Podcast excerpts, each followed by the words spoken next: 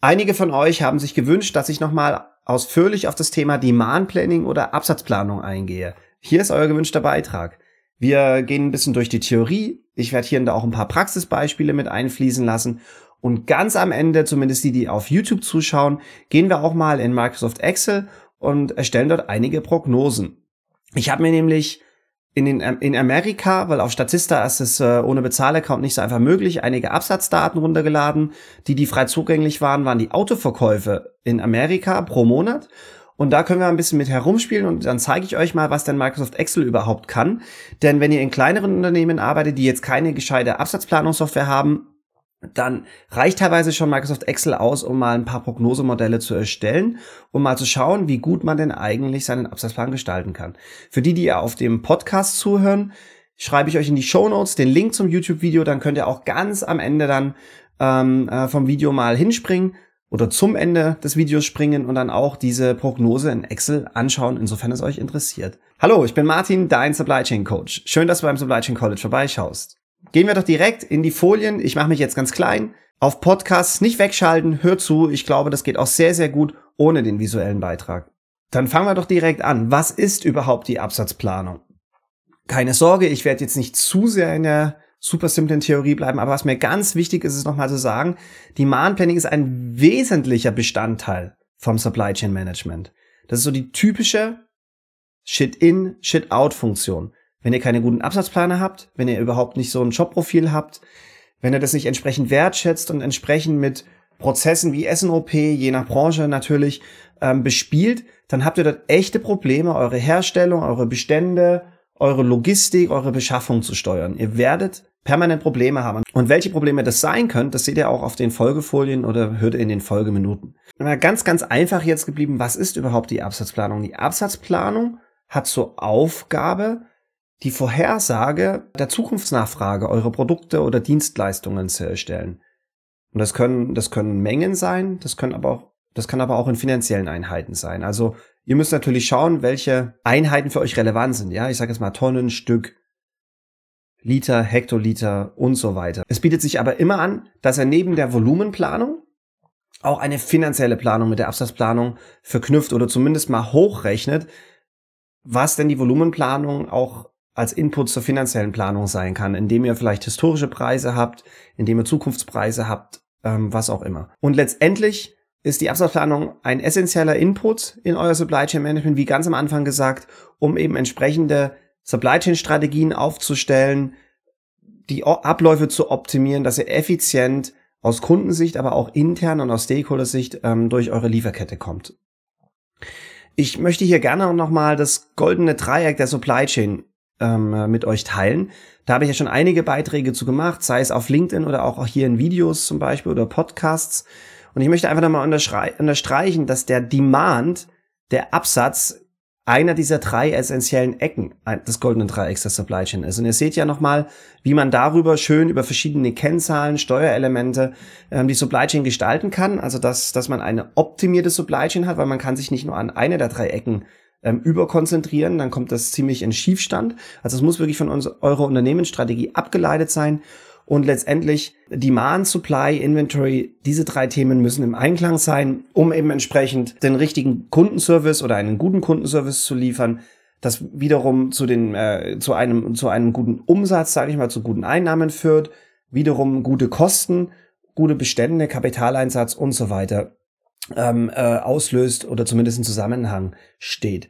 Und unterm Strich kommt er dadurch, das zeigt hier dieses goldene Dreieck. Wie gesagt, wenn euch das sehr interessiert, kann ich euch das Buch The Strategy Driven Supply Chain von Pram Desmet unbedingt empfehlen. Ähm, und dort kommt er dann entsprechend auf die optimale Kapitalrendite für euer Unternehmen. Und äh, jedes Unternehmen ist anders. Jede Strategie ist ein bisschen anders.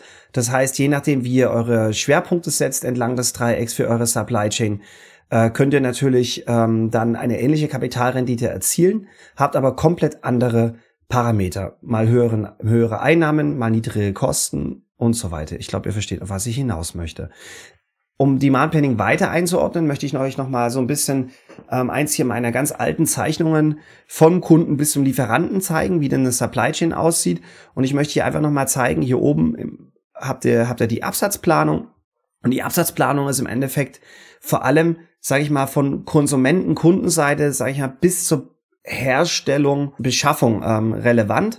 Äh, da gibt's aber dann noch die ganzen anderen, eben Supply Planning und so weiter, Planungsprozesse oder, oder, oder Funktionen, ähm, die natürlich dann die Absatzplanung übersetzen für die ganzen anderen Unternehmensfunktionen oder externen Partner, die an eurer Supply Chain angeschlossen sind. Was hier in der Matrix ebenfalls wichtig ist, je höher ihr kommt und ihr seht Absatzplanung, habe ich hier direkt unter der strategischen Netzwerkplanung eingezeichnet, ähm, wenn ich von oben nach unten gehe, dann heißt es wirklich von strategisch auf operativ ähm, gehe ich die, durch die verschiedenen Planungsprozesse. Lange Rede, kurzer Sinn kann man eigentlich auch zusammenfassen. Ohne Absatzplanung funktionieren die ganzen anderen Planungsfunktionen wie Supply Planning, Produktionsplanung, Bestandsplanung, Kapazitätsplanung, Distributionsplanung, Feinplanung der Produktionsanlagen, ähm, Warendispositionen funktionieren überhaupt nicht gut. Und ihr bestellt eigentlich oder produziert ins Blaue. Letzter Punkt zur Einordnung vom Demand Planning. Auch da zeige ich euch mal nochmal einen, ein Bild, das ich auch schon vor längerem mal auf LinkedIn gepostet habe, in einem ganz anderen Zusammenhang. Hier oben habt ihr die Absatzplanung. Ich möchte hier nur nochmal zeigen, das sind jetzt die Planungsrollen oder Stellenprofile, könnte man das auch nennen. Und hier habe ich mal die Tiefe ähm, der Planung, also wie komplex ist denn überhaupt die Planungsposition und dann auch die Breite, wie umfangreich. Und mit Breite meine ich jetzt so Themen mit wie viele Stakeholder zum Beispiel, ne, wie viele Instanzen plan, äh, beplant man zum Beispiel äh, in, in, in dieser Funktion. Und dann seht ihr schon, die Absatzplanung ist wirklich mit dem Mass Production Schedule die Königsdisziplin. Und äh, Mass Production Schedule und Demand Planner, das sind eigentlich die besten Planungspositionen, bevor man in Managementfunktionen rutscht, die man besetzen kann und auch sollte. Ja, und das glaube ich, zeigt euch auch nochmal, dass ihr wirklich, wenn ihr Absatzplaner seid oder wenn ihr Absatzplaner in eurem Unternehmen, in euren Teams habt, dass ihr entsprechend die Rollen wertschätzen solltet. Ihr solltet wirklich die Planer gut ausbilden. Ihr solltet wirklich schauen, dass ihr erfahrene Leute reinbekommt oder zumindest immer eine gute Mischung zwischen erfahrenen Leuten und auch Nachwuchskräften habt. Ähm, denn die Stelle ist essentiell und ist super stark vernetzt, vor allem im kommerziellen Bereich des Unternehmens. Und ich habe ja ganz am Anfang gesagt, die typische Shit-in, Shit-out-Funktion. Also wenn ihr dort wirklich die falschen Leute habt, die falschen Tools verwendet, die Leute nicht entsprechend, die Planer entsprechend befähigt, dann werdet ihr dort früher oder später Probleme haben oder an die Grenzen der Optimierung eures Supply Chain Managements kommen. Ja, was ist denn überhaupt Demand Planning? Also das sind jetzt hier zwei super simple Definitionsstichpunkte. Also ich habe es ja zum einen schon gesagt, ähm, äh, anhand von historischen Daten sagt man die zukünftige Nachfrage vor allem Volumenmengennachfrage des Unternehmens voraus und kann das eben hochrechnen auch zu, zu, dem, zum, zu den Net Sales oder zur Umsatzplanung. Und man nimmt dafür, wir gehen nachher nach und nach in mehr Details, natürlich externe und interne Informationen. Also extern wären jetzt so typische Marktwettbewerbsinformationen, Marktanteile und interne Faktoren können so Themen sein wie Produktpipeline, äh, Promotionsplanung und so weiter. Im Demand Planning selber befasst man sich mit der Erstellung und Entwicklung von Prognosemodellen und analysiert Trends und Muster, die eben in den historischen Daten zum Vorschein kommen. Und das ganz Wichtige ist, ist die Zusammenarbeit. Also das ist so ein bisschen der Widerspruch oft. Deshalb, also ich mache jetzt ein Beispiel. Wenn ihr zwei Absatzplaner habt, würde ich jetzt schauen, dass einer eher der Data-Nerd ist, also der eher analytisch unterwegs ist, sich mit den Daten und Modellen gut auskennt. Der, die andere Person sollte vielleicht eher dann auch kommunikativ stark sein. Denn was nicht funktioniert ist, wenn ihr einfach so nerdy in den Daten gut seid, aber dann überhaupt nicht richtig kommunizieren können mit Vertrieb und Marketing, vor allem oder mit den Managementinstanzen, weil ein Absatzplaner in der Regel auch teilweise bis zur Geschäftsleitung rein sichtbar ist, obwohl man selber vielleicht gar keine Führungskraft ist. Aber die Absatzplaner sind, de sind dementsprechend halt äh, trotzdem wertzuschätzen und vielleicht auch teilweise auch ähm, sehr gut zu entlohnen. Was ist überhaupt die Bedeutung von, von Demand Planning? Lasst uns hier nochmal durch vier mögliche Punkte eingehen, warum, sie, warum Demand Planning so wichtig sein kann für eure Supply Chain oder für euer Lieferkettenmanagement. Also zum einen, das habt ihr im, äh, im goldenen Dreieck jetzt gerade schon gesehen, je besser die Absatzplanung, desto besser könnt ihr eure, euer Inventory Management, eure Bestandsführung, euer Bestandsmanagement optimieren. Denn ihr habt weniger Engpässe, ihr habt weniger Überbestände und ihr wisst recht gut, zu welchem Zeitpunkt welche Mengen verkauft oder konsumiert werden von euren Produkten. Ähm, dann, äh, wenn ihr eben keine Engpässe habt, dann habt ihr natürlich auch oder hoffentlich eine gute Kundenzufriedenheit, wohl wissend, dass in der Supply Chain, in der Herstellung, in der Logistik auch noch viele Fehler, die zu Servicefehlern, Perfect Order, On-Time and Full Fehlern gegenüber euren Kunden, Konsumenten ähm, auftreten können.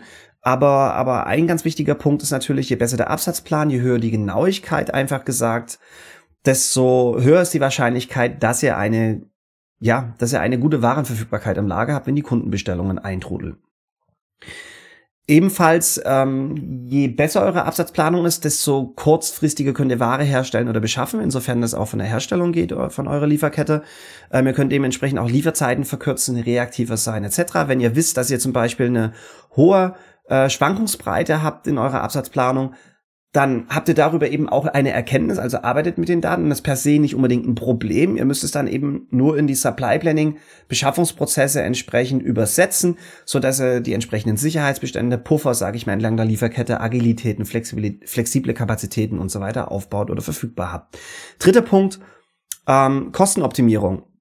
Ich glaube, das kann man jetzt schon aus allem Gesagten ein bisschen ableiten. Je genauer eure Absatzplanung ist oder eure Nachfrage, oder Vorhersage, eure, euer Forecast, desto besser könnt ihr eben ähm, äh, Mengen bündeln, habt weniger, weniger Schwankungen und Chaos gegenüber Lieferanten oder auch intern, äh, habt weniger Nacharbeiten, Umarbeiten, äh, Notfalllieferungen, Nachlieferungen, Wochenend, ungeplante Wochenendproduktionen und so weiter. Ich glaube, ihr seht, auf was ich hinaus äh, äh, möchte und ihr könnt dann eben Sachen bündeln, Skaleneffekte und so weiter viel, viel besser realisieren, weil ihr eben wisst, ihr habt eine zuverlässige Vorhersage.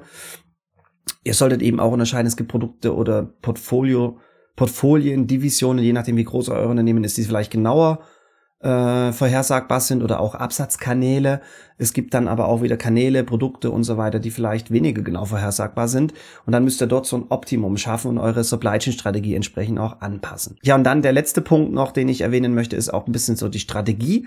Ähm, da geht es jetzt nicht nur über Jahresplanung, Budgetplanung, sondern auch vielleicht eine drei bis fünf Jahresplanung und dort könnt ihr auch Absatzplanungsmodelle nehmen, um eben auch diese Planung anzureichern, so dass er nicht einfach nur Finger in die Luft und diese super überoptimierten und optimistischen Zahlen von Sales, Marketing und Produktentwicklung permanent in eure strategische Planung übernehmt, sondern dann habt ihr nüchterne Zahlen, Daten, Fakten mit echten Modellen, Schwankungsbreiten hinten dran und verknüpft es eben mit dem kommerziellen und Produktwissen, äh, und auch vielleicht den Zielen zum Teil für jetzt eine strategische Planung. Ne? Sonst darf man keine Ziele in der Absatzplanung abbilden. Ähm, und habt dann dort nochmal einen Input auch zu eurer strategischen Unternehmensplanung und könnt dann dort schauen, müsst ihr eure Geschäftsstrategie ändern, wollt ihr in andere Vertriebskanäle rein, habt ihr irgendwelche Stärken, Schwächen, die ihr entsprechend bespielen möchtet. Ja, auf der nächsten Folie möchte ich euch den groben Ablauf von der Absatzplanung, den High Level, den Grobprozess vorstellen. Und auch da, ihr seht es nachher auch, wenn wir dann mal ganz am Ende in Excel gehen, erkläre ich euch doch ein bisschen das, warum das hier und da wichtig ist. Das seht ihr dann schön, wenn wir mit echten Daten spielen. Ein Thema in der Absatzplanung ist natürlich, die Daten entsprechend richtig zu erfassen. Also Kundenaufträge, Lieferungen, jetzt sehr einfach geblieben. Ähm, können natürlich auch irgendwelche externen Daten sein. Belegungsdaten von Krankenhäusern, von Altenheimen, Ölpreis, Arbeitslosigkeit, äh, Konjunkturdaten generell, aber das ist dann schon super modern. Ja. Ich glaube, das sind viele, ich glaube, neun von zehn Unternehmen sind noch nicht da und können noch gar nicht da sein.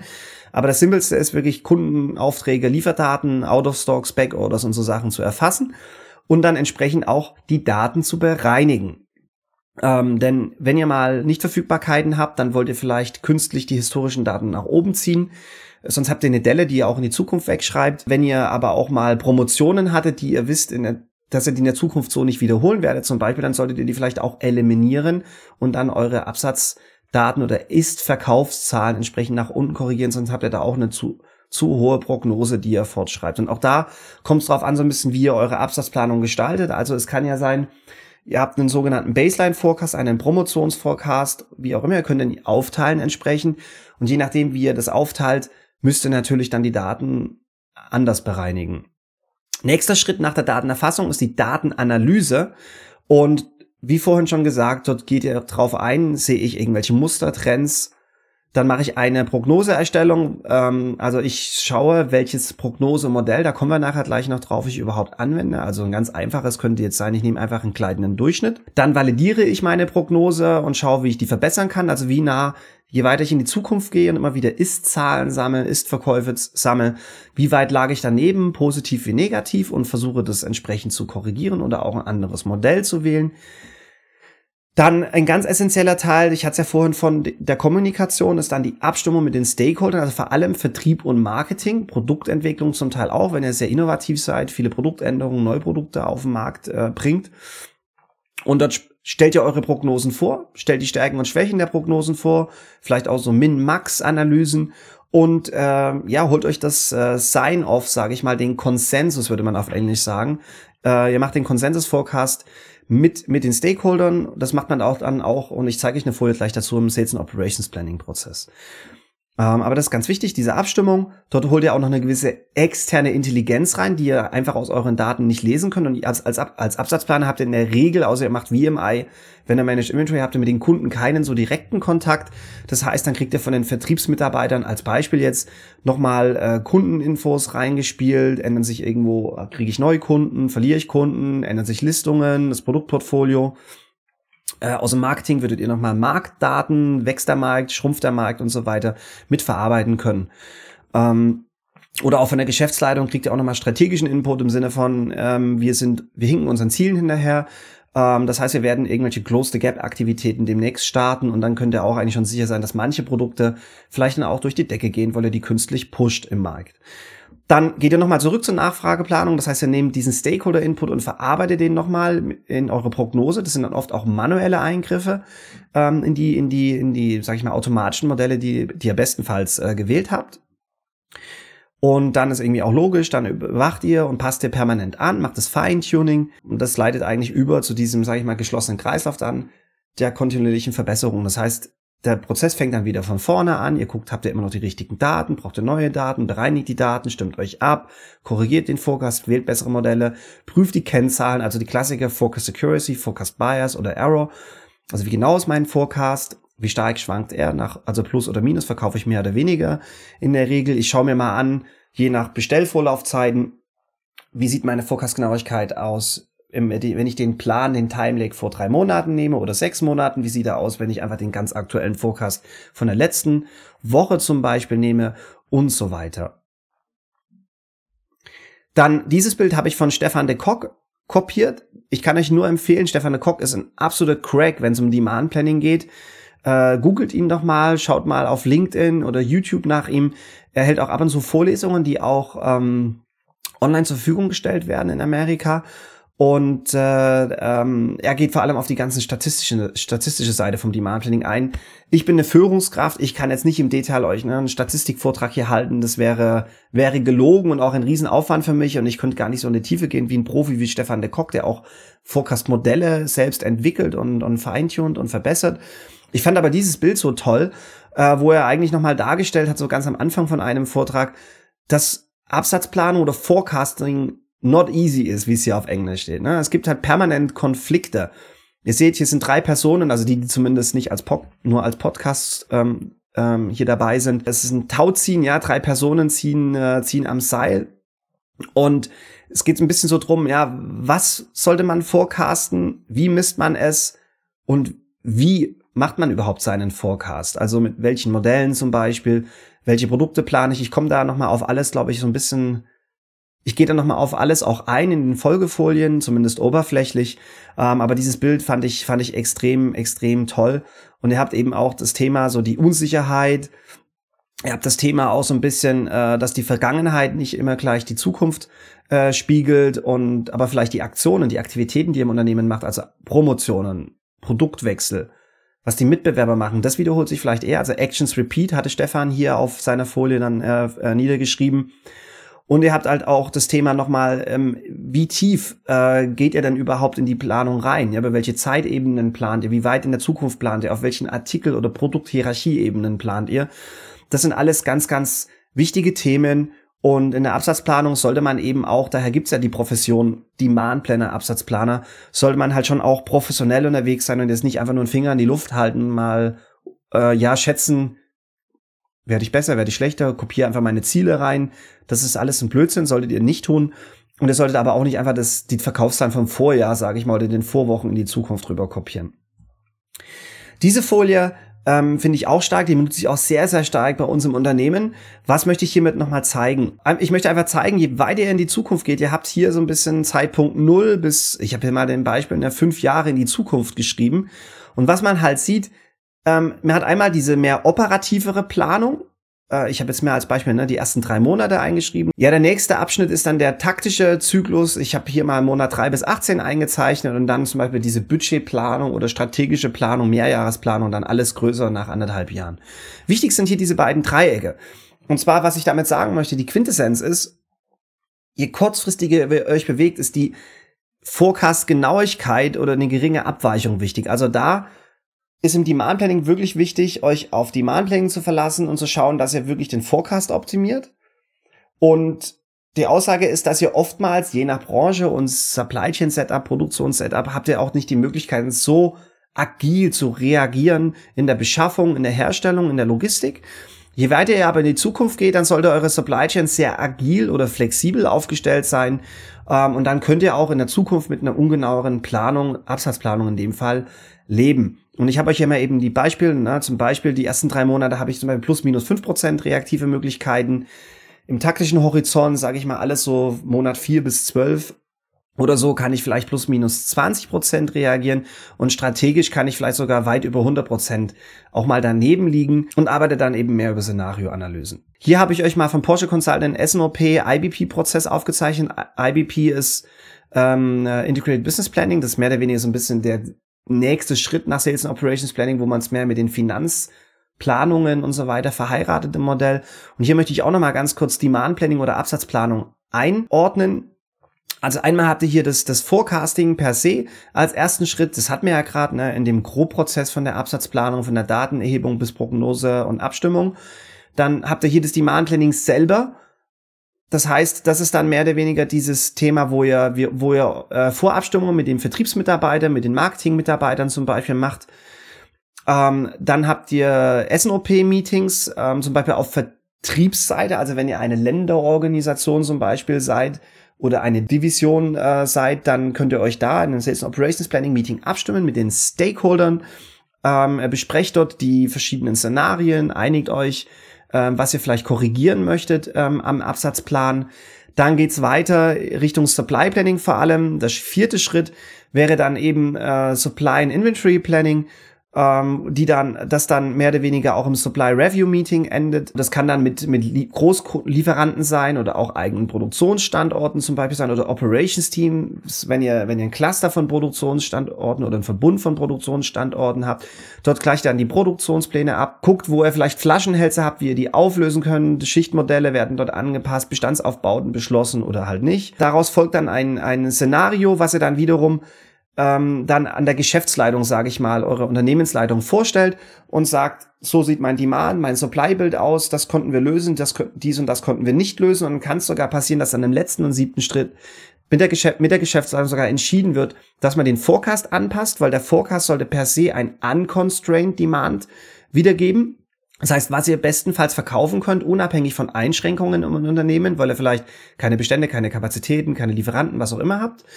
Ähm, aber nach dem siebten Schritt solltet ihr den Forecast realistisch gestalten, dass ihr auch die richtige Finanzplanung daraus ableiten könnt.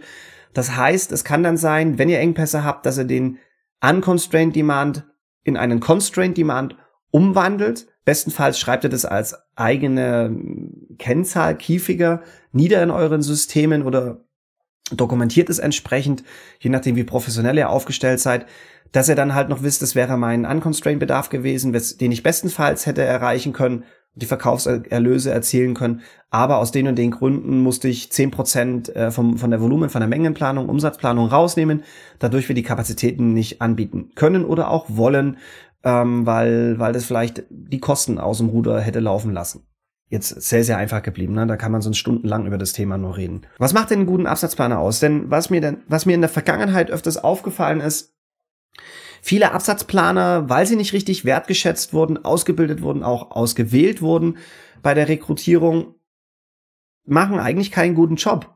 Und sie können nicht immer irgendwas persönlich für, weil, weil sie eben diese Wertschätzung nicht erhalten, nicht empowered sind, wie man so schön neudeutsch sagt und sich dadurch nicht befähigt fühlen, auch wirklich für die Volumen- und Erlöspläne einzustehen. Vor allem aber Mengenpläne, weil die Supply Chain ist ja was Physisches in der Regel. Daher kann ja mal Erlöspläne aus, weil da kommt man sich auch mal schnell mit dem Vertrieb und mit Controlling und so weiter ins Gehege.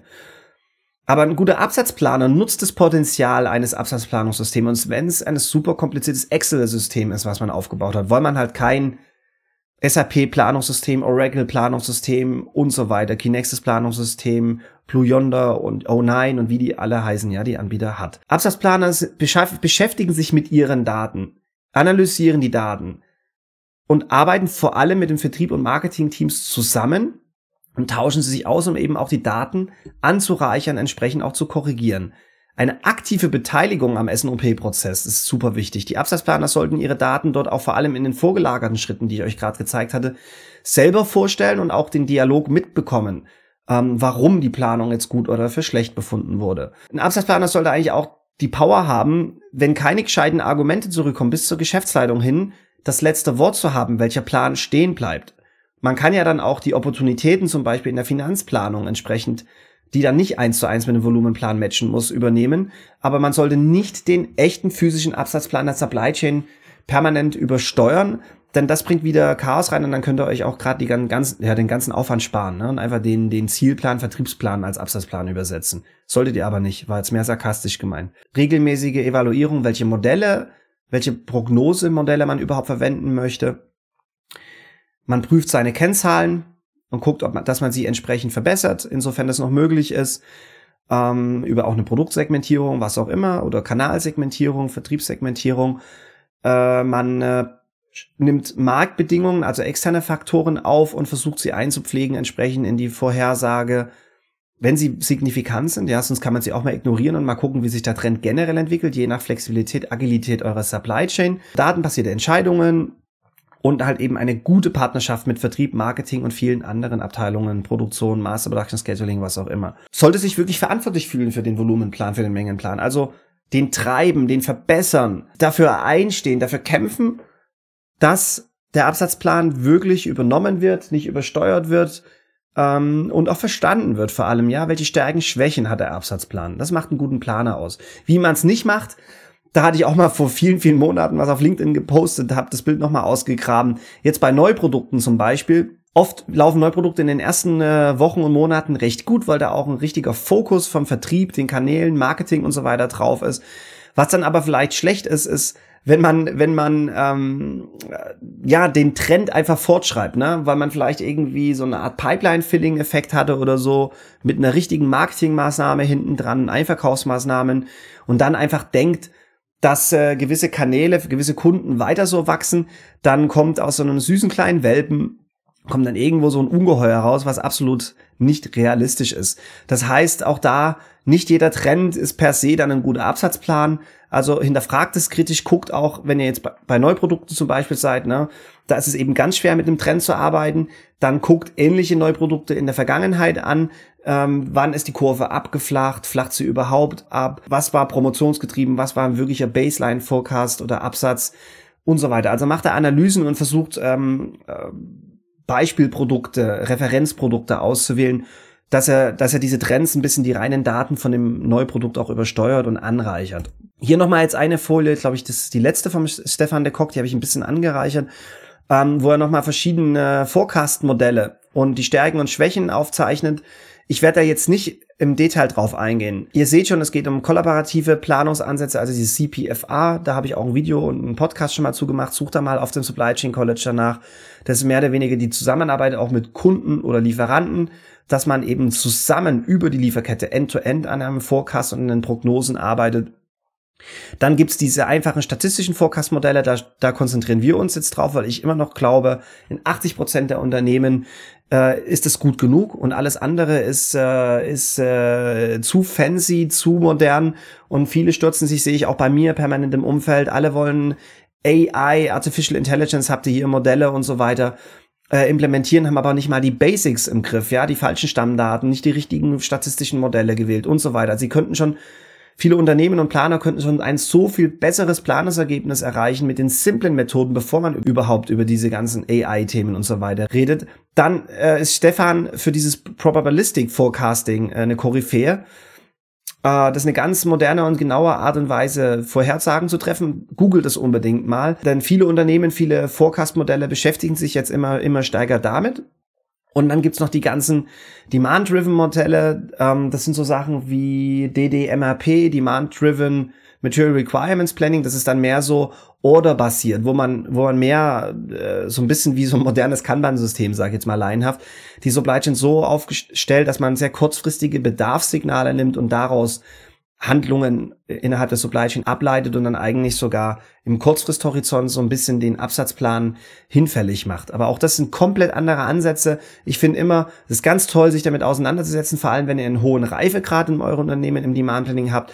Aber die meisten Unternehmen, vor allem kleinere Unternehmen, die sollten sich wirklich mal auf Brot und Butter konzentrieren, auf die statistischen Modelle. Und wie gesagt, was das ist, kommen wir sofort drauf. Und zwar zeige ich euch jetzt hier mal, sind so die drei gängigsten statistischen Modelle, die man verwenden, verwenden kann.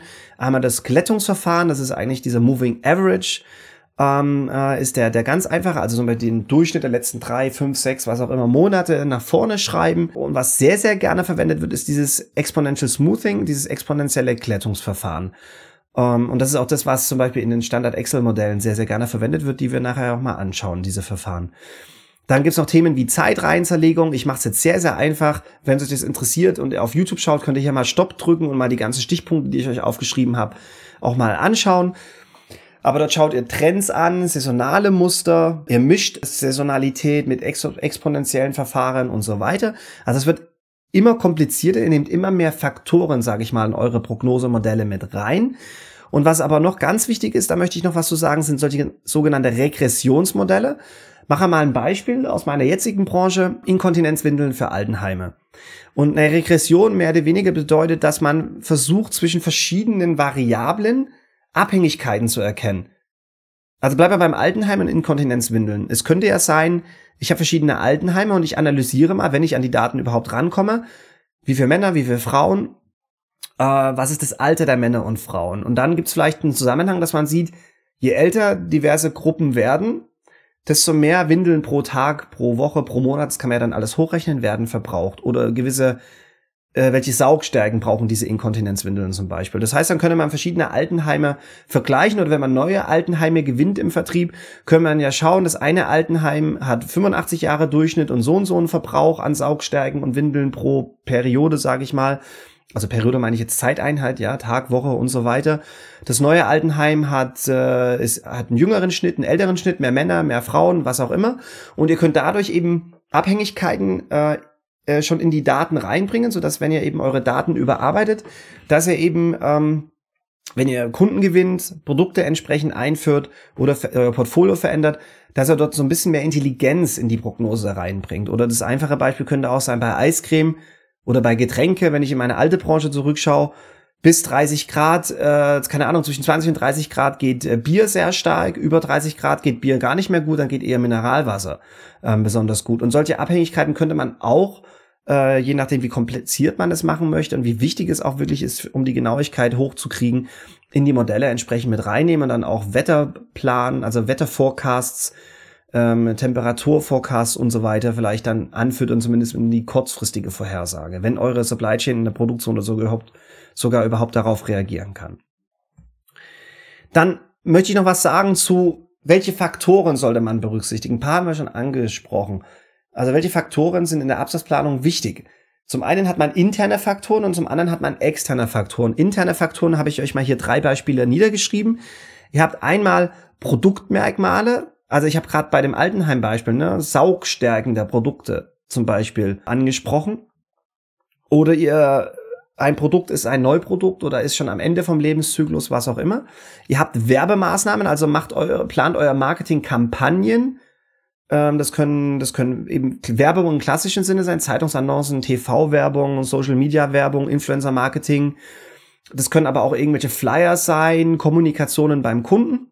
Wie gesagt, es kommt auch auf die Branche drauf an, an die Produkte. Ne? Manche Produkte dürfen ja gar keine Werbung äh, haben, wie Tabak oder so. Dann die Preisgestaltung ist wichtig. Erhöht ihr die Preise, reduziert ihr die Preise. Da gibt's diesen sogenannten Bedarfspreis-Elastizitätsfaktor. Äh, was ihr dann auch seht, wenn die Preise zu sehr erhöht werden, kann es sein, dass irgendwann euer Volumen dadurch äh, leidet oder ihr, ihr, auch Kunden verliert oder weniger oft eure Produkte gekauft werden.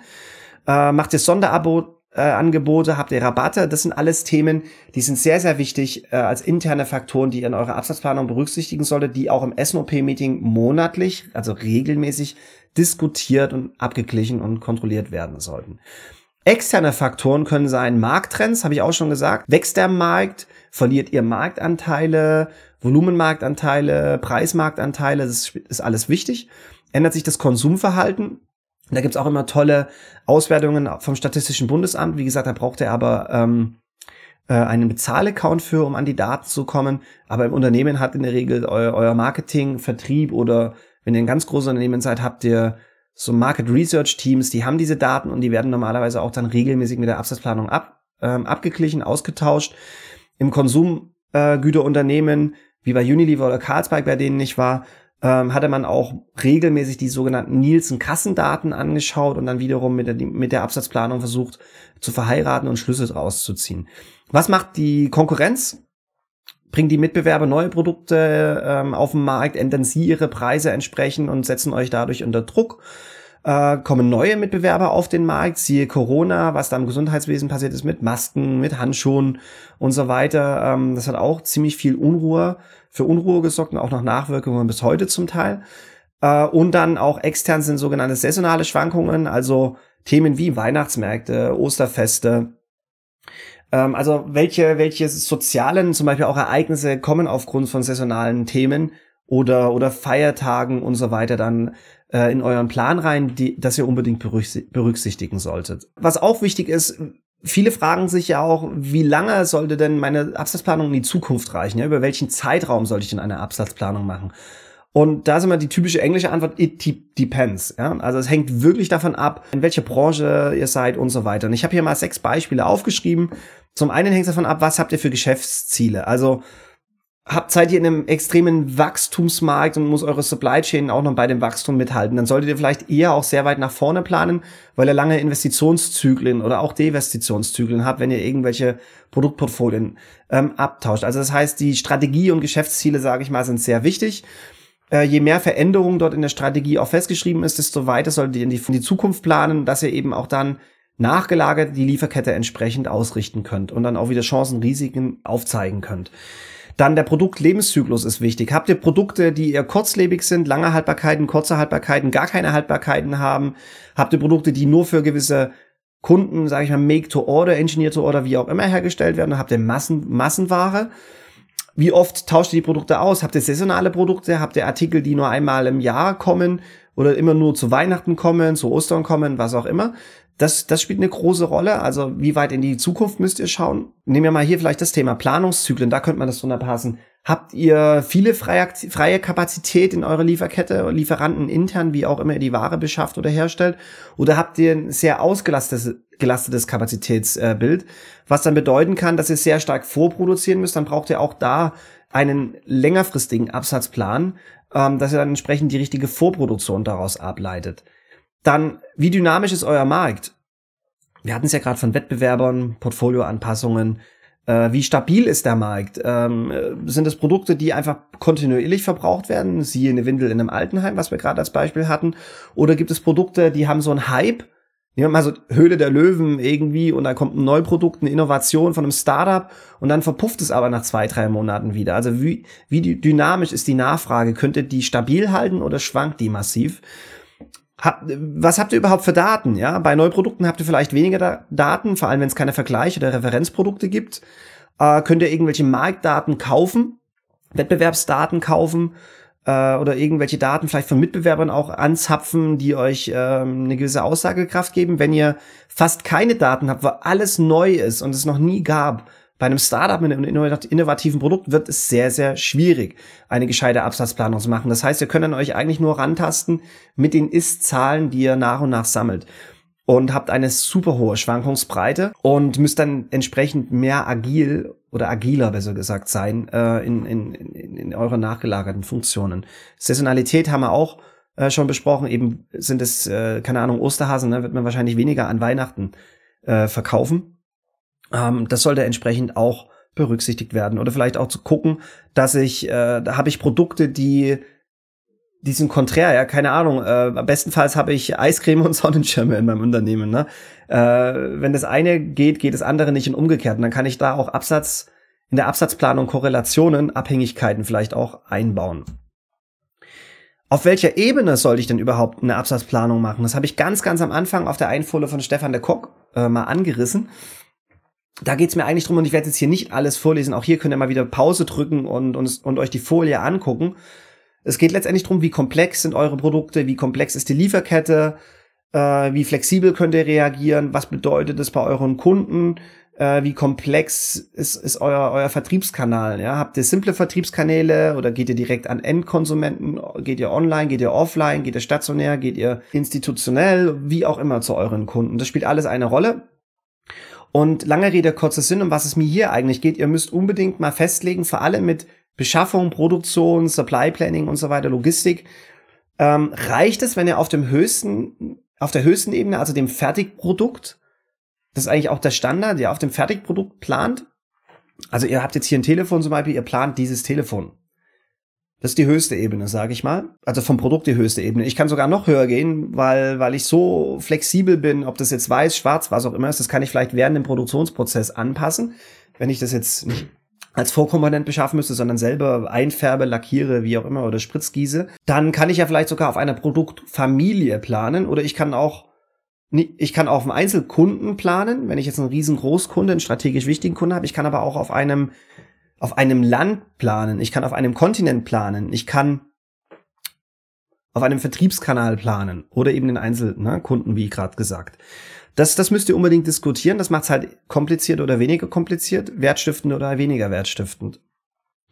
Aber auch nochmal vielleicht zum Telefon zurückzukommen. Es kann aber auch sein, ich will die einzelnen Tasten als Komponenten beplanen. Ich will innen drinnen die Chips, die da drin sind, einzeln beplanen, weil ich vielleicht wie ein Baukastenprinzip habe und immer spontan erst die Zusammenstellung des Produktes, des Sets, wie auch immer, festlege. Und äh, dann gehe ich vielleicht in der Absatzplanung auf die Komponenten, weil ich die Fertigprodukte vielleicht gar nicht, weil die alle kundenspezifisch sind jetzt im krassesten Fall, äh, kann ich die gar nicht einzeln beplanen. Das heißt, ich gehe die eben die Stückliste, sage ich jetzt einfach gesagt, nach unten und suche mir dort so einen gemeinsamen Nenner aus, auf dem ich einen Forecast erstelle. Oder ich mache eine Kombination von, von beidem. Also das ist eine ganz essentielle Entscheidung. Vor allem, wenn ihr ein neues Planungssystem oder so implementiert, dann ist das definitiv zu diskutieren und auch da, viele wollen kompliziert, aber kompliziert ist nicht immer gut. Denkt einfach mal drüber nach. Ähm, denn auch zu viel Info äh, macht nicht unbedingt den ganzen Plan besser. Das bringt auch mehr Unruhe rein, weil man so viele Variablen hat, dass man gar nicht mehr weiß, was man jetzt äh, entscheiden soll und, und keiner getraut sich mehr, weil es dann so weit auseinander geht, der Forecast, sich für das ein oder andere festzulegen. So, das war im Schnelldurchlauf mal so grob, um was es beim Demand Planning geht, wie es einzuordnen ist, was Faktoren sind und so weiter. Wenn ihr auf dem Podcast zugehört habt, dann vielen Dank fürs Zuhören. Ihr könnt, wenn ihr Interesse habt, in die Show Notes gehen. Da findet ihr den YouTube-Video-Link. Dort könnt ihr dann den zweiten Teil, den ich jetzt mache, gleich anschauen. Denn wir gehen jetzt, für alle, die auf YouTube dabei sind, rüber in Microsoft Excel und ich zeige euch, wie man innerhalb von wenigen Minuten mit Hilfe von Standard Excel-Funktionen ein, eine Prognose erstellen kann. Vor allem dann, wenn ihr keine äh, Demand Planning Tools zur Hand habt in eurem Unternehmen. Aber selbst wenn ihr ein, ein, ein super umfangreiches Demand Planning Modul habt, könntet ihr immer mal mit Excel ein bisschen herumspielen, um zu schauen, welche Prognosemodelle vielleicht besser geeignet wären oder welche Faktoren besser geeignet wären oder wie ihr vielleicht euren Forecast bereinigen solltet oder eure Ist-Zahlen aus der Vergangenheit bereinigen solltet, um zu einem besseren Prognoseergebnis zu kommen. Das ist immer gut außerhalb von einem System zu machen, Außer ihr habt Simulationsversionen, die ihr irgendwie wegspeichern könnt und nicht die operative Planung ähm, äh, chaotisch zu, beeinfluss zu, zu beeinflussen. Also daher kann das für, für viele interessant sein. Also gehen wir doch mal rüber zu Microsoft Excel. So, jetzt schauen wir uns, wie gesagt, ein paar simple Prognosemodelle an. Ich habe hier von der Fed in Amerika Federal Reserve Economic Data runtergeladen. Ihr seht hier die Links entsprechend. Ich habe euch mal die monatlichen Autoverkäufe in Amerika von 1967 bis April 2023 runtergeladen. Ich habe das hier mal grafisch dargestellt. Also ihr seht zum Beispiel 360.000 Autos wurden am oder im Januar 1967 verkauft. Ich habe euch das mal hier eine Grafik, die grüne für Kurve reingelegt und dann habe ich euch noch eine Trendlinie eingefügt. Da könnt ihr auch ein bisschen rumspielen, ne? welche Trendlinie euch da jetzt am besten zusagt, aber darum geht's jetzt gerade gar nicht. Machen wir, wir bleiben mal ganz, ganz simpel mit der linearen Trendlinie. Aber das ist schon immer mal gut, ähm, so die Daten mal visuell anzuschauen. Also auch da, wenn ihr Demand Planning eine Software habt, dann empfehle ich eigentlich immer, tabellarisch und grafisch gegenüberzustellen, mit vielleicht zwei Monitoren zu arbeiten, wie auch immer. Also ich selber arbeite sehr, sehr gerne mit Grafiken. Das ist jetzt natürlich ein mega langer Zeitraum, dann kann man, kann man auch kürzer oder, oder x-beliebig fassen. Was möchte ich euch jetzt zeigen? Zum einen zeige ich euch mal die Standard-Excel-Funktion und die ist wirklich, wirklich genial. Das heißt, ich habe hier mal eine Spalte eingefügt mit wie viel Perioden, also wie viele Monate an Daten ich habe und ihr seht, ich habe 676 Daten. Ich, ma ich markiere jetzt mal hier die beiden Spalten und dann gehe ich auf Daten Prognoseblatt. Und dann seht ihr schon, jetzt geht hier ein Fenster auf und dort kann ich jetzt einen Forecast erstellen. So ein bisschen so Best Case, Normal Case, äh, Worst Case, wenn ich das jetzt so in meinen, meinen eigenen Worten äh, definieren darf. Ich kann hier aufklappen zum einen kann ich natürlich sagen, wie weit in die Zukunft möchte ich gehen, jetzt bis zum 845. Monat. Ich kann das länger, kürzer, was auch immer machen. Lassen wir mal stehen. Ich äh, ähm, nehme alle 676 Daten oder halt weniger. Was mir noch wichtig ist, ich habe ja vielleicht eine Saisonalität. Und ich behaupte jetzt einfach mal, das müsst ihr je nach Produkt ne, und so weiter anschauen. Mm, ich könnte natürlich sagen, eine Saisonalität ist Krise zu Krise. Hier war 2008 wahrscheinlich die ähm, äh, Finanzkrise. Bankenpleite, ne? Lehman Brothers zum Beispiel. Hier ist der Covid Dip gewesen. Ich könnte ja sagen, das ist immer eine, äh, eine Krise, ja. Ich hange mich von, von Dip zu Dip. Ich mache es aber jetzt mal einfacher. Normalerweise erkennst du es oft automatisch. Bei so vielen Daten hat Excel da oft, oder in dem Fall jetzt Probleme. Ich sage einfach mal, eine Saison ist zwölf Monate, ein ganzes Jahr. Weil man vielleicht im Sommer, Winter, Frühjahr entsprechend anders äh, Autos verkauft. Äh, mehr, mehr, mehr weniger ich habe jetzt jeden Monat Daten. Ich könnte ja auch sagen, wenn mir Daten fehlen oder so, ne, was, was Excel tun soll. Was ich jetzt sehe, ihr seht, es reißt massiv aus, ja, nach oben oder unten. Ich, ähm, das heißt, der, der Konfidenzintervall, jetzt, wie sage ich das in meinen einfachen Worten? Wenn jetzt zu 95 Prozent steht, dann geht Excel davon aus, dass zu 95 Prozent Wahrscheinlichkeit auch der Ist-Verkauf von den Autos in den USA auch wirklich in dieser krassen Bandbreite liegt. Das ist mir natürlich jetzt zu weit. Ich sag mal, ich mach mal 50. Was kommt daraus? Immer noch zu groß. 30 Prozent. Ähm, das sieht doch schon viel besser aus. Also, und ihr merkt jetzt schon, wie ihr mich reden hört, im Demand Planning geht es nicht immer darum, richtig oder falsch. Es geht nur genau darum, genau oder ungenau. Und wenn ihr ungenau seid, müsst ihr einfach verstehen, wie ungenau seid ihr. Dann kann man den Rest der Supply Chain entsprechen. Safety Stocks, reaktive Kapazitäten, Backup, Produzenten, Lieferanten und so weiter gestalten. Oder eben mit ähm, Kunden auch wie bei, bei Autos ja zum Beispiel, ne? Die sind nicht immer, im, gut, in den USA sind Autos in der Regel alle auf Lager, auf Vorrat. Äh, in Deutschland sind wir sehr gewohnt, Auto, Auto zu bestellen, jetzt wie nach Corona zwei Jahre zu warten, bis es verfügbar ist, wenn man mal den Luxus hat, Neuwagen fahren zu dürfen äh, oder zu können. Was ich damit sagen will, ist natürlich auch in einem Make-to-Order-Umfeld braucht man vielleicht nicht so genau sein in, in der Vorhersage, aber wenn alles äh, immer permanent verfügbar ist, von heute auf morgen geliefert werden soll, sollte man vielleicht genauer sein. Ähm, genau. So, jetzt klicke ich hier erstellen und schwuppdiwupp seht ihr, es macht eine neue Tabelle auf. Und wenn ich nach unten gehe, dann habe ich hier dann meine, meine Daten. Ich habe äh, eben den, den Likely Case, den sogenannten Schätzer. Ich habe den Minimum Case und ich habe den Maximum Case. Und ich habe eben hier oben auch mein, meine Grafik. Die kann ich natürlich wieder umformatieren, wenn ich möchte. Ich könnte jetzt hier grün, gelb, rot oder so, ne, noch markieren die Linien oder das in einem ganz anderen Art von Diagramm, in einem Balkendiagramm oder so darstellen und so weiter und so fort.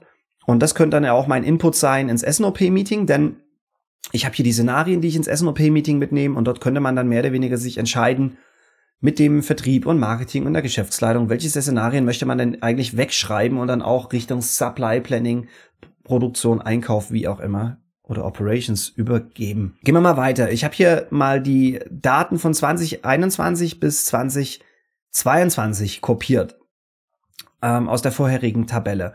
Und was habe ich gemacht? Ich habe mal drei verschiedene Arten der Planung genommen. Ihr seht hier, also ich habe zum einen mal hier nochmal die Perioden runtergeschrieben. Ja, ich habe, das heißt, ich habe 24 Perioden mal Forecast rausgenommen. Das sind die Ist-Verkaufszahlen pro Monat in den USA. Und dann habe ich mit zwei simplen Standard-Excel-Formeln gearbeitet. Das eine ist die Prognose Punkt linear. Das ist mehr oder weniger das lineare Fest- oder Wegschreiben. Ich mache das mal groß, dann zeige ich es euch mal hier. Ne? Ähm, wenn ihr die Trendlinie hier reinzeichnen würde, dann seht ihr hier, das Graue ist dann äh, der lineare Forecast. Wenn ich hier drauf gehe, also das ist hier dann, das ist mein linearer Forecast, der dann äh, mehr oder weniger errechnet wurde, aber ihr seht, er liegt genau auf der Trendlinie. Schreibt das wirklich ganz gerade, schnurstracks, ohne irgendwelche Saisonalitäten oder so oder Ups und Downs fort. Ich nehme die Daten und prognostiziere das entsprechend nach vorne. Kann schon gut sein, weil je komplexer meine Absatzplanung ist, je mehr Datensätze ich zum Teil habe, gerade in der Konsumgüterindustrie, wo alles ultra schnelllebig ist und Massen, Massentransaktionen permanent stattfinden, kann so ein lineares Modell gar nicht schlecht sein und auch am Anfang wenn ihr, wenn ihr ganz neu seid, ist vielleicht gar nicht schlecht, mal mit so einem ganz einfachen linearen oder Durchschnittsmodell etc. zu arbeiten. Was aber wichtig ist vielleicht, ähm, vielleicht mache ich das jetzt hier, bevor wir auf die anderen zwei Beispiele eingehen. Wichtig ist so ein bisschen das äh, Data Cleaning, History Cleaning oder Cleansing nennt man das auch im Demand Planning auf Englisch. Es kann ja sein, ich habe hier irgendwelche Datenpunkte, irgendwelche Dellen. Ja, wenn ich jetzt mal hier Min Max zum Beispiel jetzt raussuchen würde, da sieht man hier, ich mache das mal nur hier über Excel. Min Max mache ich hier mal rein, da muss ich jetzt keine Formel reinbasteln. Das heißt jetzt mal auf dem Datensatz von zwei Jahren hatte ich jetzt ein Maximum von 510 und ein Minimum von 420. Es könnte ja sein, an, als Beispiel, ich habe hier nur 420.000 Autos verkauft, weil ich hatte einen massiven Lie Lieferengpass. Ich weiß vielleicht sogar, wie hoch mein Lieferengpass war, weil ich irgendwelche Out-of-Stock, Backorder, wie auch immer Daten habe und sage, nee, in echt äh, hätte ich hier 460.000 Stück ne, äh, äh, verkauft. Das heißt, dann kann ich mir das entsprechend markieren oder ich mache mir eine neue Spalte oder in einem Planungssystem habe ich da ja auch Werkzeuge, sage ich mal, dafür und hinterlege mir noch einen Kommentar, warum habe ich das angepasst nach oben oder unten, ja. Aber das ist ganz wichtig. Ihr seht schon, wenn ihr hier auf die Grafik schaut, wie es äh, entsprechend die lineare Kurve anpasst, ja. Gut, bei der Linearen seht ihr das jetzt nicht wirklich, aber ihr habt es bei den anderen Forecasts gesehen, wie wichtig das ist. Also das heißt, dieses Cleaning, so diese Spitzen, diese Outlier Correction, diese Ausreißerkorrektur ist sehr, sehr, sehr wichtig. Promotionen rausnehmen, die in Zukunft nicht unbedingt wieder durchgeführt werden oder eben Lieferengpässe auch rauskorrigieren. Oder wenn irgendwie ein Mitbewerber eine krasse Aktivität am Markt gemacht hat, die in der Zukunft so nicht wiederholen wird. Oder er hatte eine Preiserhöhung, Preissenkung in der Vergangenheit und die wird sich in der Zukunft nicht entsprechend wiederholen, dann müsst ihr das alles manuell korrigieren, sonst rechnet euer Prognosemodell wirklich falsch und, und dokumentiert es, dass wenn ihr mal im Urlaub seid, Job wechselt, was auch immer, dass eure eure Vertretung, Nachfolger, wie auch immer, da noch Bescheid wissen, was ihr überhaupt gemacht habt mit den Daten. Dann gibt's Prognose.ets, das ist mehr oder weniger die exponentielle Glättung. Das macht nichts anderes, das, ist, das sind genau die gleichen Ergebnisse hier wie mit, was ich euch hier gezeigt habe, mit, äh, mit diesem Prognoseblatt, mit, der, mit dem Modell, aber das könnt ihr auch einfach über eine Formel machen. Und was ich auch mal gemacht habe, ich habe hier mal, dass wir mal ein bisschen mit rumspielen können, ich habe hier mal den Saisonalitätsfaktor mit reingeschrieben. Ihr seht alles, was hier in Klammern ist in der, in der Formel. Äh, das müsst ihr nicht an, angeben, aber ich habe jetzt meine Saisonalität von zwölf Monaten rein. Und schaut mal auf diese blaue Kurve hier hinten in der Visualisierung. Ihr seht jetzt, ich mache mal keine Saisonalität, das heißt, er macht einfach eine Projektion, weil eigentlich ist der Bedarf ansteigend gewesen. Das heißt, das Modell denkt, ich steige weiter, ich verkaufe monatlich immer mehr Autos. Mag ja richtig sein oder auch nicht. Das ist ja das, was ihr im SNOP-Meeting auch äh, oder mit dem Vertrieb Marketing abgleichen müsst. Ähm, ich möchte aber die Saisonalität übernehmen, so dass ich, weil ich ja weiß, ich verkaufe manchen Monaten mehr, manchen weniger. Die Saisonalität muss ich vielleicht auch entsprechend bereinigen. Keine Ahnung, Osterhasen verkaufe ich an Ostern natürlich mehr. Ne? Dann sollte ich auch den richtigen oder entsprechenden Monat treffen und Ostern verschiebt sich ja auch äh, je nachdem. Ist nicht immer in genau der gleichen Woche an genau den gleichen Tagen. Ähm, wiederholt sich nicht jährlich an, ja, zum gleichen Stichtag, sage ich mal. Das heißt, da müsst ihr auch in einem Planungssystem die Saisonalität vielleicht korrigieren oder mal manuell leicht eingreifen. Aber ihr seht, ich kann mit der Saisonalität spielen. Ver verändert sich das alle fünf Monate oder habe ich eine zwölf Monats Saisonalität, was auch immer. Je, je weiter ich zurückgehe, wie ich auch gerade gesagt habe, ne, könntet ihr auch mit Krisenzyklen und so weiter, mehrjährigen Saisonalitäten ähm, arbeiten. Dann habe ich hier mal äh, das ganz klassische Exponential Smoothing nach Lehrbuch mal, mal zusammengerechnet. Ihr seht hier, ich habe mir selber einen Alpha-Faktor rausgesucht. Ich habe hier mal auch reinkopiert, was das bedeutet. Sie können immer wieder Pause drücken, ranzoomen oder so, wenn es ein bisschen klein ist, falls es auf dem Handy oder so guckt. Alpha-Faktor gibt man in der Regel zwischen 0 und 1 an. Ich kenne es so aus der Absatzplanung. Zwischen 0, 2 0, 4 sind die Alpha-Faktoren, die die meisten äh, Planer fürs Kletten äh, nehmen. Was heißt, wenn ihr den Faktor 1 nehmt, dann heißt das im Endeffekt, die aktuellen, die letzten Daten haben sehr viel Gewicht. Und wenn ihr den Faktor zum Beispiel, wie ich jetzt hier 0,2 nehmt, dann äh, glättet man es mehr so ein bisschen die weite Vergangenheit rein, je, je nachdem, wie weit ihr halt zurückgeht. Ich habe jetzt hier mal ähm, einen Forecast entsprechend aufgestellt. Was hätte denn das Modell gesagt zu den Ist-Verkäufen dann äh, letztendlich mit der mit der Glättung? Die Glättung möchte ich, das möchte ich dann natürlich nach vorne schreiben. Das heißt, ich habe jetzt hier einfach mal die Vergangenheitsdaten genommen und dann seht ihr hier habe ich ähm, dann ab der, dem Monat, jetzt in dem Fall Januar 2023, wo ich jetzt keine Ist-Daten mal rüber kopiert hatte, nehme ich einfach äh, 2021. Aber was ich gemacht habe, ich, ich erhöhe oder reduziere das entsprechend um ein Wachstum oder eine, eine Marktreduktion oder ich kann das auch manuell, je nachdem, was ich für Informationen eben kommerziell vorliegen habe, anpassen. Das heißt, ich kopiere jetzt nicht einfach nur den, den Plan von der Vergangenheit nach vorne, sondern ich kann es, das sind jetzt einfach nur Beispiele, ne? Also ich sage jetzt nicht, dass es richtig oder falsch ist, da gibt es statistisch viel wildere Sachen, die man machen kann oder mit künstlichen Intelligenzen. Ich sage euch nur mal, wie ihr mal damit rumspielen könnt mit den Daten. Ich würde jetzt zum Beispiel, weil ich ja sehe, der Markt wächst, das seht ihr ja auch hier schön an der, an, an einem linearen Trend oder hier am, am linearen Forecast, an der linearen Prognose ähm, an der Durchschnittsprognose, dass es, dass es steigt. Und ihr seht es auch hier, wenn ich mal 2022 zu 2021 vergleiche, dann haben wir mehr Autos verkauft. Äh, das heißt, ähm, 1,03 habe ich als Faktor genommen. Das heißt 3% Steigerung und habe dann mehr oder weniger den historischen Plan, die historische Klettung genommen und dann mit der Steigerung nach vorne projiziert. Es geht, wie gesagt, jetzt nicht richtig oder drum richtig oder falsch, sondern einfach, wie genau ist welches Modell, ja. Und ihr seht jetzt, ich hätte jetzt hier drei Modelle. Ich habe einmal das lineare Grau, ich habe äh, die die exponentielle Klettung, die ich jetzt mit dem mit dem Alpha-Faktor mit 0,2, den ich mir selber rausgesucht habe, ähm, äh, nach vorne geschrieben habe. Und ihr seht da auch schon, ja, da habe ich dann so eine Spitze am Anfang der Prognose, dann dann tauche ich ab und dann geht's leicht wieder hoch. Oder ich habe die äh, Microsoft Excel Formel, die permanent, in, ihr seht ja, ne, über der Trendlinie ist, ein Wachstum vorhersagt mit gewissen Spitzen und und, und Downs. Also ihr müsst euch da wirklich, wirklich jetzt ranhangeln und abstimmen mit äh, der ganzen Intelligenz, die ihr im Unternehmen habt oder mit externen Daten, die ihr habt. Welchen Forecast wollt ihr wegschreiben oder wollt ihr hier nochmal manuell vielleicht auch korrigieren? Denn ihr könnt ja auch da wieder in den Zukunftsforecast manuell reinschreiben oder reingreifen, besser gesagt, und sagen, nö, hier mache ich nicht 486.000, sondern 54.000, ja, als Beispiel. Weil ihr wisst, da haben wir irgendwie einen, Liefer einen Lieferengpass, also kann ich da gar nichts verkaufen oder ich muss um die, den Dip zu vermeiden, muss ich mit dem Vertrieb reden und irgendwie Kundenaufträge verschieben oder was auch immer. Also die Intelligenz, die Diskussion führt eben dann auch zur Intelligenz, wie ihr euer Unternehmen, eure Kunden steuern wollt.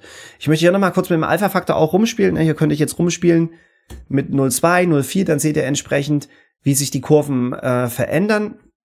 Oder Faktor 1 kopiert er mehr oder weniger nur mit dem Wachstum, was ich hier reingehauen habe, ähm, äh, den, die, ja, die, die Ist-Daten ja, aus der Vergangenheit, das heißt Faktor 1, es übernimmt eigentlich eins zu eins die gleichen Perioden. Aber ich möchte es ja abschwächen entsprechend. Ähm, genau. Aber ich glaube, alles weitere wird es eher ein Statistikvortrag und da bin ich nicht der Richtige. Weil ich bin nicht der Mathe-Experte, Statistikexperte. Ich wollte euch nur mal mit einfachen Mitteln zeigen, wie schon ein Laie wie ich, bin einfache höhere Führungskraft im Supply Chain Management, wie ich schon mal mit Daten rumspielen würde, um zu gucken, welche Modell Modellierungsmöglichkeiten gibt's und dann auch zu schauen, insofern ich dann immer mehr Ist-Daten sammle, welches Modell wäre denn am besten gewesen, so dass ich mich dann für gewisse Produkte, Portfolien, Produktgruppen, wie auch immer, Vertriebskanäle, dann auf die richtigen Modelle festlege, die Historie bereinige, im SNOP-Prozess mit Vertrieb Marketing abstimme und dann eben meinen Forecast versuche genauer und genauer zu machen. Wichtig ist, was ihr vielleicht hier auch nochmal seht, was ich erwähnen möchte, nutzt Modelle. Nutzt nicht euer Planungssystem wie irgendwie ein teures Spreadsheet und schreibt irgendwie manuell Zahlen nach vorne, denn je weiter ihr Ist-Zahlen sammelt, automatisch hier im Excel natürlich in der Software umso einfacher, schreibt es, äh, ändert es die Zukunft, ja, die Prognose, Woche für Woche, Monat für Monat, je nachdem, welchen Intervall ihr verwendet zum Planen. Und ähm, habt dann ein dynamisches Modell und habt auch immer wieder eine sehr, sehr gute Vorhersage, wo ihr auch mal eure Finanzzahlen, Umsatzschätzungen, Ziele und so weiter abgleichen könnt. Habt ihr Chancen, habt ihr Risiken? Darum geht's. Also nutzt es dynamisch und nicht einfach irgendwie manuell irgendwelche Zahlen eintippen und nur im Notfall. Ja, ich glaube, das ist jetzt schon wieder ein sehr, sehr langes Video geworden. Ich danke euch bis hierhin fürs Zuschauen. Wenn euch das gefallen hat, teilt das Video, liked das Video, hinterlasst doch mal einen Kommentar, welche Modelle ihr so auf Arbeit verwendet. Plant ihr mit einer richtigen Planungssoftware oder benutzt ihr Microsoft Excel oder, oder irgendwas anderes handgestricktes? Macht ihr gar keine Absatzplanung, weil ihr so flexibel seid in eurer Herstellung zum Beispiel oder Beschaffung? Ähm, äh, was würde euch als Folgevideo interessieren ähm, zum Thema Absatzplanung? Wie auch gesagt, schaut mal online nach Stefan de Kock, wenn ihr so gerade diesen Statistikteil und diese ganzen modernen Planungsmodelle besser verstehen wollt. Beschäftigt euch mit Themen wie Demand-Driven MRP, künstliche Intelligenz, aber auch da bitte, bitte tut das erst, wenn ihr die Basics im Griff habt. Denn ansonsten versteht ihr gar nicht mehr, wie eure Zahlen zustande kommen und könnt auch dann dadurch nicht mehr richtig in Dialog mit Marketing, Sales und anderen kommerziellen Funktionen gehen. Vielen Dank fürs Zuschauen. Ich freue mich, euch beim nächsten Mal wieder zu begrüßen.